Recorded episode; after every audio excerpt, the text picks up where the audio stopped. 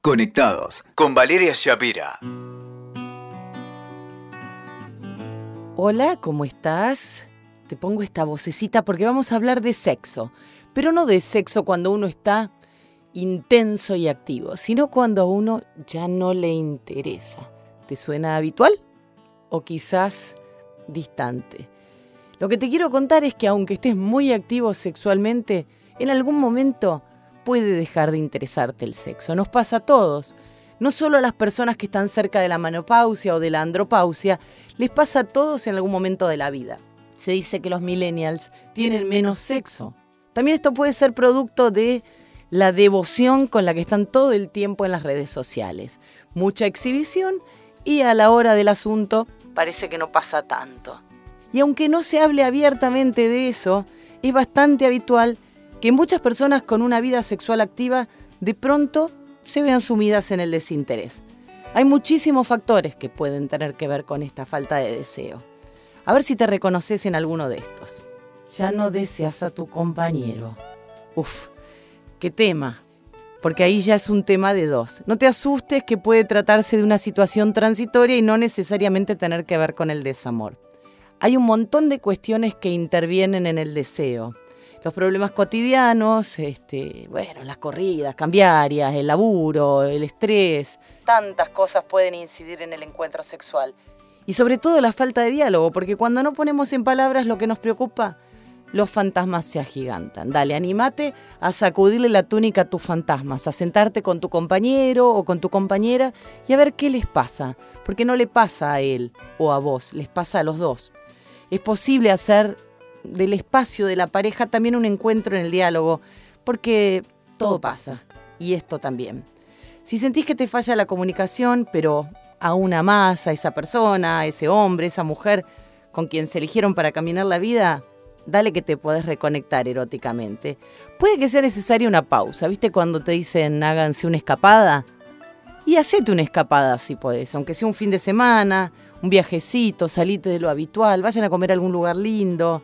Eh, se trata de, encontrarse en otro lugar distinto del de la rutina. Y lo que nunca falla, te lo aseguro, es la dieta digital. Y mira que yo laburo en un portal de cita, vos sabés que yo trabajo en Match, pero siempre les digo, no jodan con la tecnología en el dormitorio.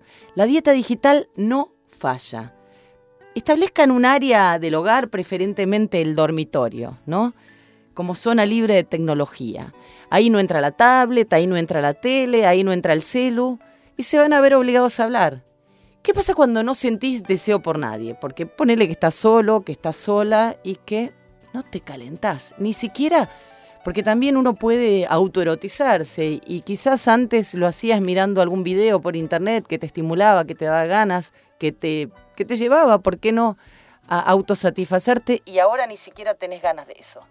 Bueno, es importante que despejes primero que, eh, que no haya ninguna complicación de salud, que seguramente no.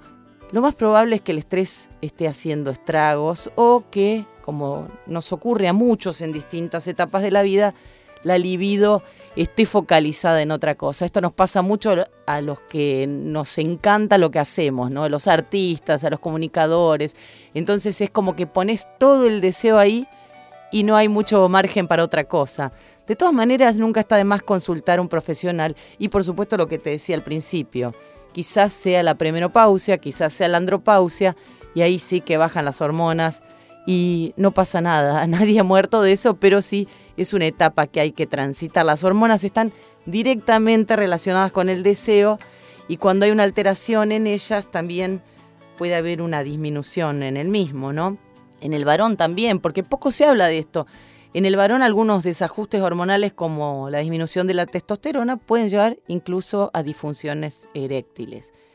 Y ni hablar, y ni hablar de si estás transitando un duelo, porque no solo duelamos la muerte de alguien, uno piensa que un duelo es cuando fallece alguien querido, pero podemos duelar un trabajo que ha terminado, eh, una casa, las mudanzas también desencadenan duelos, podemos perder un amigo. Entonces, quizás sea tiempo de asumir esa pérdida y en estas eh, fases anímicas que se atraviesan en la etapa de duelo, una de las manifestaciones más obvias, más evidentes y que te puede contar cualquiera que haya perdido a algo o a alguien importante es que el deseo disminuye, el deseo erótico disminuye un montón. Y si sentís que solo o sola no podés, que no te alcanza con contarle a tu amigo o a tu amiga lo que está ocurriendo, de verdad no dudes en pedir ayuda profesional a un terapeuta que seguro que te va a ayudar. Te deseo, hablando de deseo, que te vuelva con toda la furia y mientras tanto aprovecha la oportunidad de conocerte a vos mismo o a vos misma porque vamos a atravesar en esta vida un montón de etapas y quizás también tengas mucho que aprender de esta, en la que el deseo parece haberse escapado. Nos vemos pronto. Escuchaste Conectados con Valeria Shapira. WeToker. Sumamos las partes.